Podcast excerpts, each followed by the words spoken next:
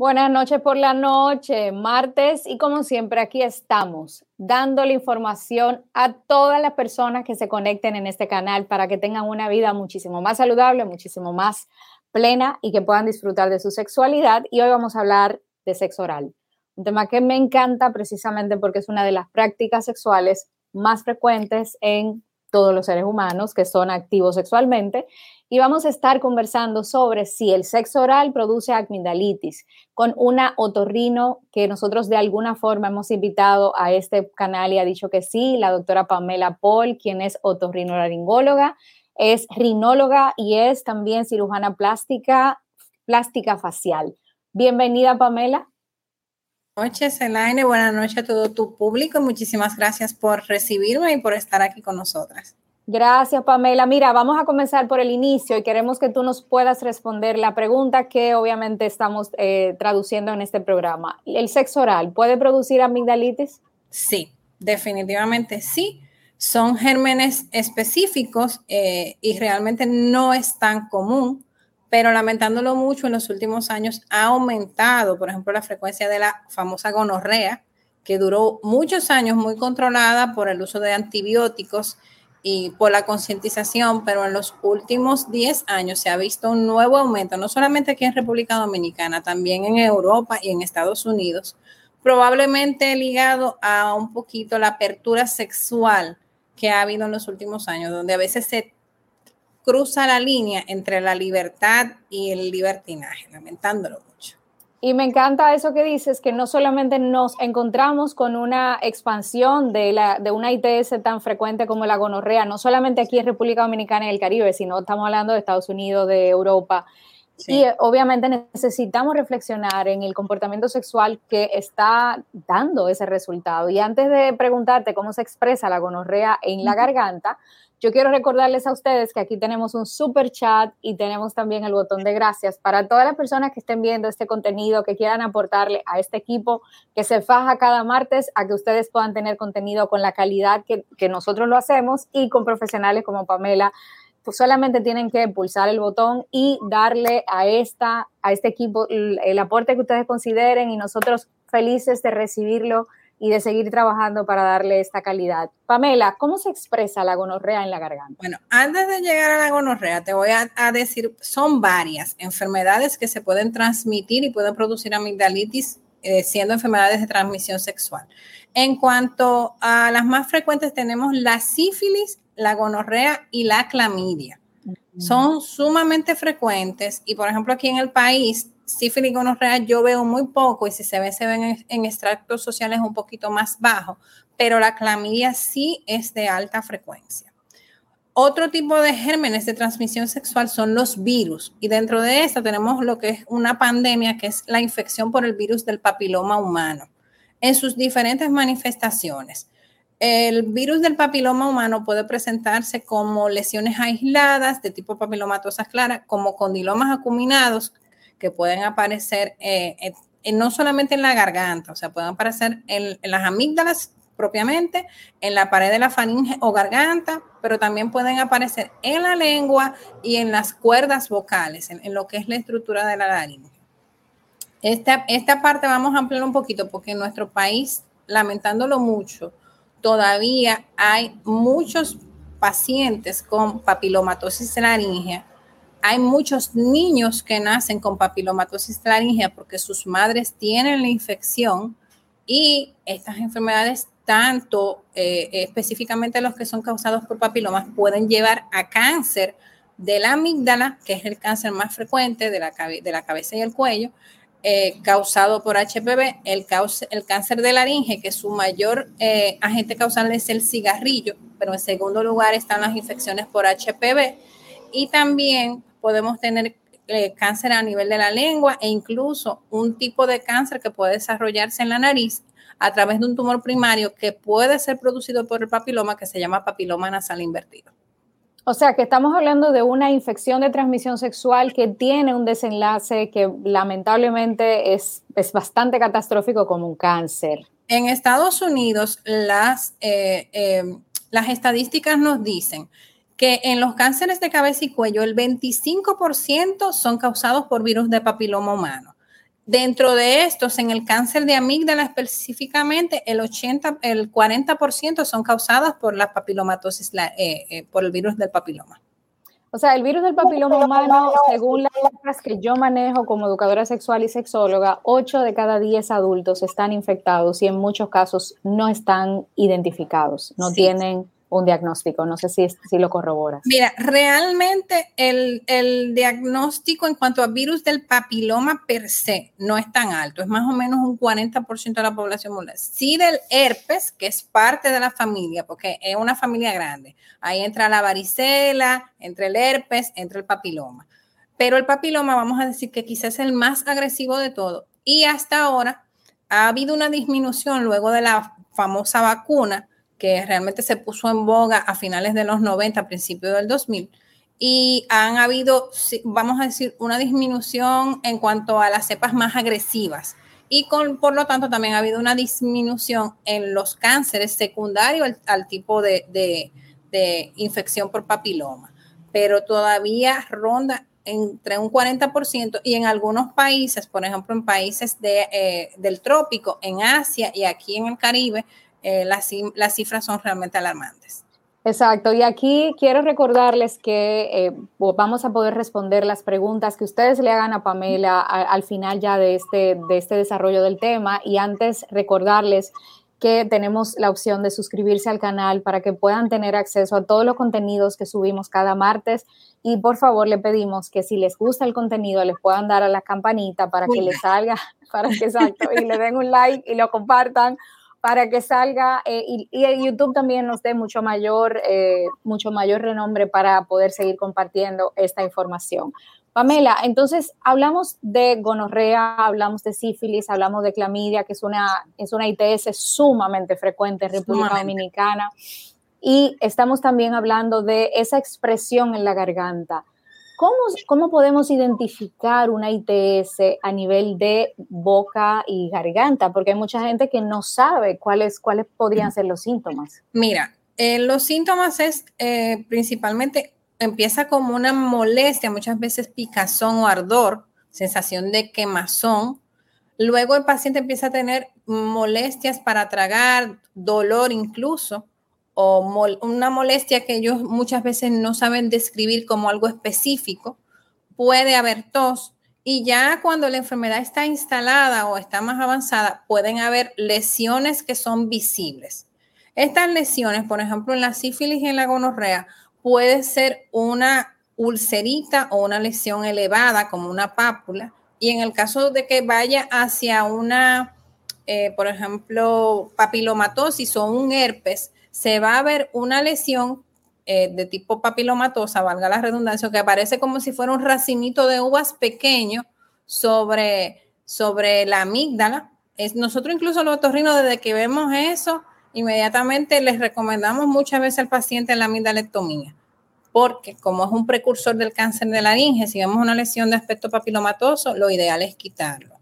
Eh, otra cosa muy importante es que también a veces puede aparecer como si fuera un coliflorcito pequeño o un, ramito de brócoli de color así rosadito, un color muy parecido a la amígdala, pero sobresale de la misma. cuando tú ves una lesión con esas características, generalmente tienes que pensar en un papiloma y eso hay que darle un seguimiento cercano y de, de ser posible hasta sacar la amígdala antes de tiempo. Con la clamidia, los síntomas pueden ser amigdalitis a repetición y el paciente puede tener dolor, un exudado, a veces una fiebre. Es esa persona que cuando eh, tú lo examinas se ve la garganta con una cubierta como blanquecina o amarilla y a veces también puede haber una, una, una cubierta blanca o amarillenta sobre la lengua y sobre la amígdala y puede ser o o también puede ser una infección por cándida, porque también pueden ser hongos. Interesante. Fíjense cómo cada una de las ITS se expresa diferente y sobre todo tiene un patógeno, tiene virus, bacterias. O sea, eh, Pamela está hablando de diferentes tipos de patógenos que se expresan a través de las infecciones de transmisión sexual. Por suerte, hoy en día podemos hacer un diagnóstico. Nosotros desde que vemos ese exudado medio extraño, podemos tomar un cultivo que se puede hacer en la consulta se mandan a hacer pruebas de sangre. Yo tengo lo que le llamo el panel viral, porque hay otros virus que pueden atacar la garganta y no son de transmisión sexual. Eh, por ejemplo, el, el, virus de Epstein-Barr, que aunque sí se transmite por los besos. La enfermedad del beso, Pamela. La enfermedad del beso, pero como tal no es una enfermedad de transmisión sexual. Y es muy frecuente, por ejemplo, en los adolescentes y en las personas adultas. Pero eh, el cultivo generalmente nos dice, o las pruebas en sangre, porque son pruebas incluso que te la pueden dar antes de 24 horas en el laboratorio yo siempre le digo a los pacientes, cuando tú tengas una amigdalitis, no tienes que tomar antibióticos necesariamente porque la mayoría de las amigdalitis son por virus. Ahora, en una persona adulta, cuando vemos un, cuadro irregular, unas amigdalitis que repiten, repiten, yo siempre mando a investigar, o sea, hago análisis, a veces hago un cultivo, y en la lesión por papiloma es muy característica. Entonces, venden unos kits que son como para hacer un papá y se toma igualito sobre la amígdala o sobre la lengua, se frota esa escobillita y se pone en una plaquita y eso se le manda al patólogo. Incluso hay algunos patólogos que ellos mismos toman la muestra. Y con esto ya luego se hace la biopsia o se hace la extracción de la amígdala y se manda a tipificar. ¿Qué es tipificarlo? El patólogo tiene unas pruebas especiales que nos dice a nosotros si esa variante de papiloma es una variante 16 o 18, que son las que más comúnmente se relacionan al cáncer. Excelente. Fíjese lo importante de no automedicarse y de ir a un profesional porque, ah, no, amigdalitis, tómate un antibiótico. No necesariamente. hay que ver. Exacto, y aquí yo quiero que ustedes le vayan dejando sus preguntas, porque esta es una importante que no puedo dejarte de hacer. Hay mucha gente que antes de practicar sexo oral, lo que hace es que utiliza un enjuague bucal, se cepilla muchas veces, se limpia bien la boca y luego del sexo oral también lo hacen para prevenir la, la, transmisión de alguna ITS. ¿Qué recomiendas, eh, Pamela? Mira, ¿O es eh, efectivo hacer eso? El asunto es algo contradictorio porque hay personas que han estado en contacto con eh, una pareja con una enfermedad de transmisión sexual y ellos no lo desarrollan. Entonces, ahí hay un, un factor de tu inmunidad natural. Sí, por ejemplo, yo no les recomiendo a los pacientes cepillarse la lengua. ¿Por qué? A veces el cepillo es un poco abrasivo y puede causar lesioncitas y por esa lesioncita sí puede penetrar más fácil, pero si el uso de antisépticos bucales, eh, principalmente la clorexidina, que es un antiséptico muy usado y hay muchísimas marcas, preferiblemente sin alcohol, porque el, alcohol también es irritante y los que vienen mezclados con alcohol, que a veces son esos que, dan mucho frescor, esos te pueden eh, quemar la papila gustativa o la superficie de la boca o de la garganta y entonces ahí hay una entrada quizás más fácil. Y señores, voy a hacer un comentario que se lo van a llamar muy raro. Yo he tenido pacientes, eh, me han tocado como tres veces, con enfermedades de perros. La gente ¿Cómo así? Sí, pacientes que van con amigdalitis cuando le hacemos el cultivo salen con infecciones por bacterias propias de los perros. Tienen siempre el apellido Canis, de Can, y me han pasado varias veces, son unas personas que besan a los perros. O sea, mm. nosotros tenemos que podemos querer a nuestros animales, pero hay que darse cuenta, los animales tienen un sistema de defensa diferente al del ser humano y tienen virus y bacterias que son propias de ellos. Y hay algunos pacientes que tienen animales y los perros también tienen enfermedades de transmisión sexual. El perro se limpia con la lengua y cuando tú lo besas, después yo tuve una paciente y el novio contagiado de una enfermedad de transmisión sexual de un perro. Wow, eso Entonces, tuve que mandárselo obviamente al infectólogo porque esos son, son virus y bacterias que uno no conoce mucho y el infectólogo entonces ya poner un tratamiento, fue un tratamiento largo y costoso. Wow. Hay que tener cuidado. Los animales, mira, yo amo a mis mascotas, lo quiero muchísimo, pero ya eso de darle besos, señores, hay que cuidarse. Y tomando en cuenta esto, también yo aprovecho como educadora sexual para que usted no bese a los niños en la boca, por favor. Sí, los niños, por favor, no besarlo en la boca. Y lamentándolo mucho, nos ha tocado como médicos inmediatamente vemos una lesión papilomatosa en un niño, pensamos en un abuso sexual. Entonces, nosotros incluso lo tenemos que notificar. Eh, y es algo penoso, pero, pero pasa, pasa. ¿no? Gracias a Dios no es tan frecuente, pero pasa. Y nos vamos, eh, ya casi nos vamos con las preguntas, Pamela, y me gustaría que nos puedas decir cómo tener un sexo oral de manera segura? Mira, lo primero es que, eh, señora, no hay que ser paranoico, pero lo ideal es si usted tiene una relación con una persona y usted quiere una relación formal, va a iniciar una relación real con esa persona, pues vaya y hágase su chequeo médico y, no está de más hacerse ciertas pruebas. Hay mucha gente que lo hacen, incluso cuando te van a casar por la iglesia, en muchas comunidades cristianas, católicas, le mandan a hacer pruebas de transmisión sexual a las personas, porque hay gente que se casan y el otro no ha tenido una vida que sea muy casta y eso. Es, lamentándolo mucho, los seres humanos tenemos, tomamos decisiones a veces que no son así. Hay personas que tienen sexo casual pues entonces, como tú dices, hacer el enjuague bucal, de preferencia, si se puede evitar el juego, eh, si tú sabes que es una persona con cierta, vamos a decir, tendencia a cambio de parejas muy frecuentes, pues evitarlo y hasta tanto tú tenerlo y entonces usar condón obviamente como parte de la relación. Si ya lo vas a hacer porque es parte del juego y del proceso, y es parte natural, señores, los animales se huelen sus genitales y se lamen sus genitales. Nosotros somos animales, aunque suene feo, pero es parte normal de la sexualidad, aunque a veces se quiere satanizar. Pero si usted lo va a hacer, como le digo, lo ideal es escoger una buena pareja y para evitarlo, pero si ya lo va a hacer, pues como dicen, entonces eh, hacer los enjuagues bucales, no, tratar de no lacerarse, eh, tratar de no hacer cosas que puedan quizá contagiarte, porque cuando hay heridas, ahí hay contacto y es más fácil que las transmisiones se den. Pero lo ideal es esperar y si se puede. Porque es difícil, pero se puede. No, y el tema del preservativo, hay muchas opciones, hay preservativos de sabores. En el caso de, los, de los caballeros, por ejemplo, que le van a hacer sexo oral a una mujer, hay, se utilizan las plaquitas de látex. También se puede partir un preservativo por la mitad y colocarlo encima de los genitales femeninos. Es importante entender que la anticoncepción de barrera es fundamental y es la única vía para evitar el contacto piel con piel que es obviamente la vía de contagio eh, que se da precisamente por el intercambio de fluidos. Lisette. perdón, otra cosa importante. En el dado caso de que por mala suerte te pase, si se hace el diagnóstico a tiempo y el, y el manejo a tiempo, en la mayoría de los casos podemos evitar complicaciones y se puede incluso curar en algunos casos. Excelente. Lisette Hernández se anima a hacer la primera pregunta. Gracias, Lisette. Y dice, ¿Por qué causa amigdalitis el sexo oral? Eh, en el sexo oral, eh, tú puedes tener una laceración eh, porque tú puedes haber comido algo antes que te haya quemado la boca, pudiste comer algo picante, cepillándote te pudiste haber lastimado. Y en el sexo oral se van a liberar fluidos y a través de esos fluidos están esos gérmenes que entonces van a pasar por esa heridita y te, te pueden contaminar. Aparte, por ejemplo, en las amígdalas, hay algunas personas que cuando eran pequeños hicieron amigdalitis y le quedaron cicatrices. Son esas personas que tienen como cráteres o, orificios en las amígdalas.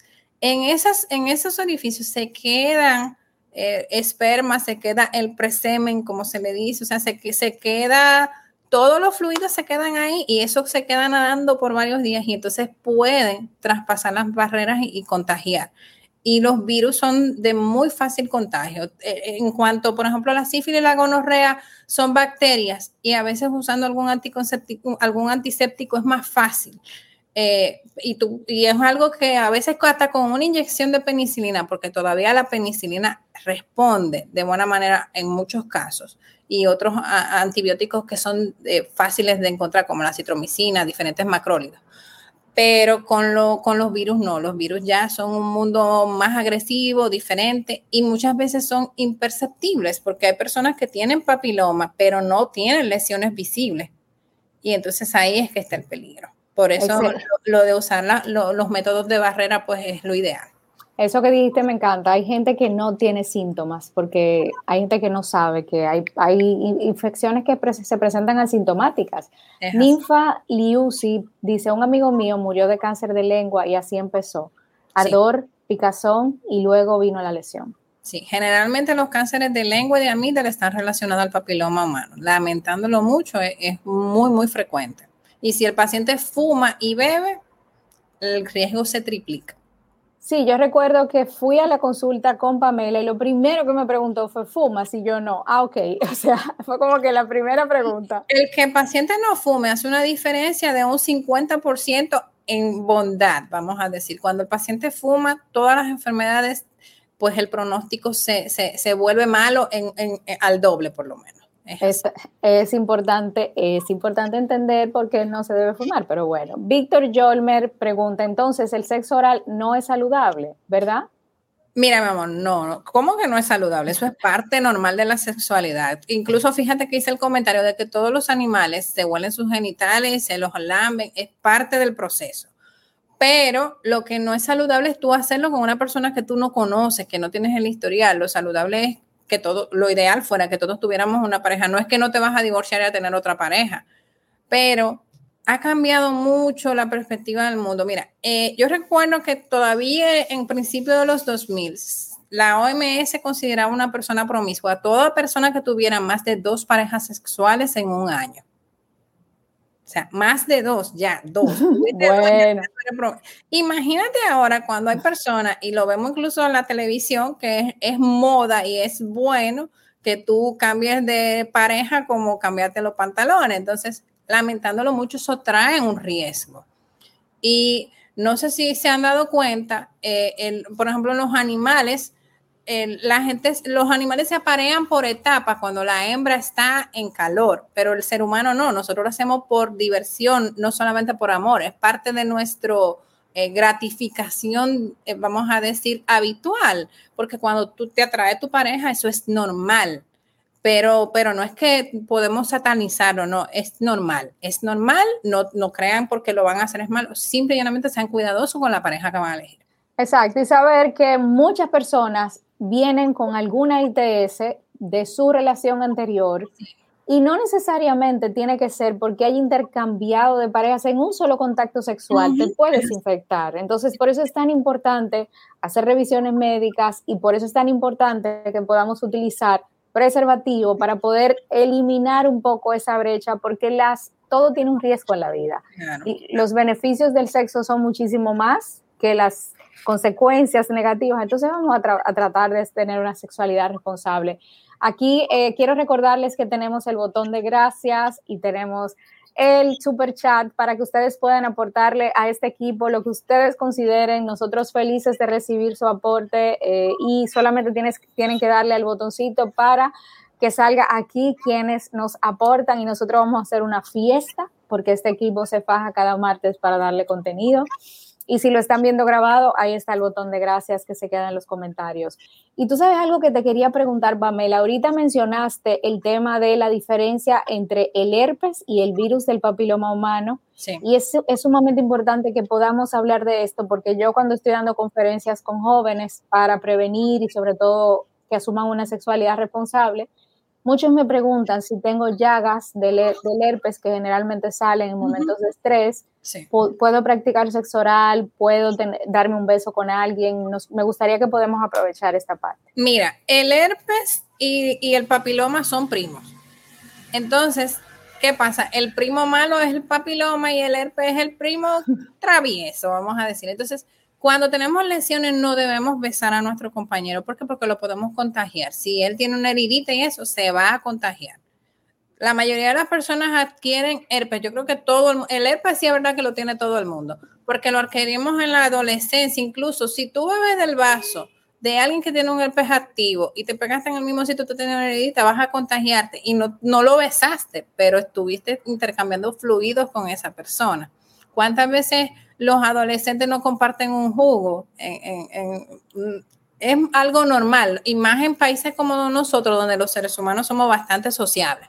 Entonces, eh, sí, básicamente es eso. Entonces, sí cuidarse cuando tienes un herpes, usar tu tratamiento, se usa ciclovir, viene en crema, viene en pastillas, es algo fácil, puedes ir a un médico de familia, donde cualquier médico y te lo recomienda. Incluso los adolescentes todavía cuando visitan su pediatra, su pediatra se lo puede indicar la dermatóloga, porque a veces salen en la piel, afuera, en la nariz, en el labio.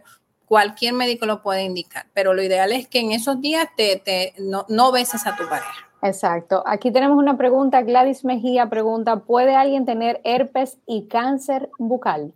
Sí. no es tan frecuente, como digo, porque generalmente es más relacionado al papiloma.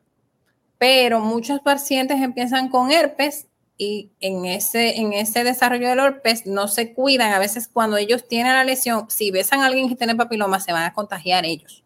Y por eso es que lo ideal entonces no tener contacto sexual oral cuando se tiene cualquier lesión.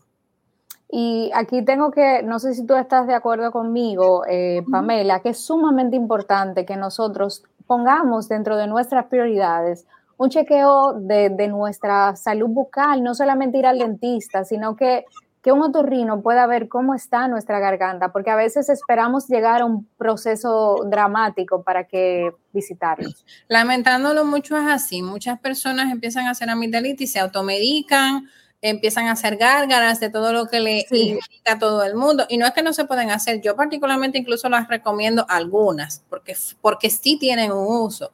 Pero cuando ya tú tienes una cosa donde tú ves que varias veces en un año tú, tú estás teniendo una dolencia, ve al médico porque el médico si, si diagnostica cualquier cosa a tiempo, se, pueden, se puede lograr incluso curación total en el paciente.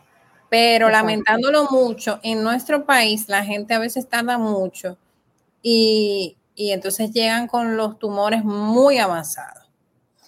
Pamela, y te queremos dar gracias por todo lo que has aportado y a toda la audiencia que se ha conectado. Nosotros felices de compartir esta información que se traduce en salud, invitarles a que se suscriban al canal y que por favor le den a la campanita para que puedan llegarle todas las notificaciones que de, todo el contenido nuevo que siempre publicamos y recuerden que tenemos el botón de gracias y el, y el super chat para que nos puedan aportar lo que ustedes consideren. Ahí está el botón y nosotros felices de recibir lo que ustedes quieran aportarle a este grupo.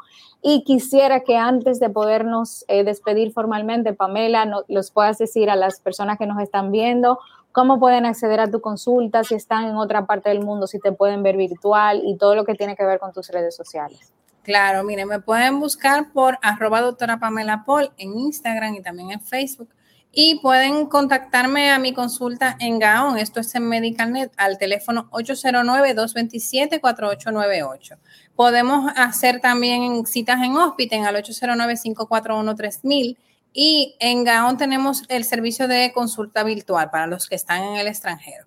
No solamente es Pamela Paul, somos un equipo donde tenemos otorrinos de todo tipo, así que le podemos ayudar en cualquier problema que tenga. Me encanta Pamela y espero que la puedan seguir. Yo como paciente de Pamela puedo confirmar que es excelente y tiene un trato sumamente humano, que es difícil encontrar eh, doctores que no solamente sean éticos y profesionales, sino que también no pierdan como ese, ese trato humano. Así que Pamela, nos encanta haberte tenido y espero que podamos volver de nuevo a invitarte. Te mando un abrazo. Muchísimas gracias, siempre a la orden y ojalá cualquier pregunta también pueden escribirme por WhatsApp 809-299-2417 y estamos para contestarle. Muchísimas gracias. Gracias, gracias a todos y todas. Nos vemos el martes que viene. Pórtense mal y acuérdense de mí. Bye bye. Bye. Adiós.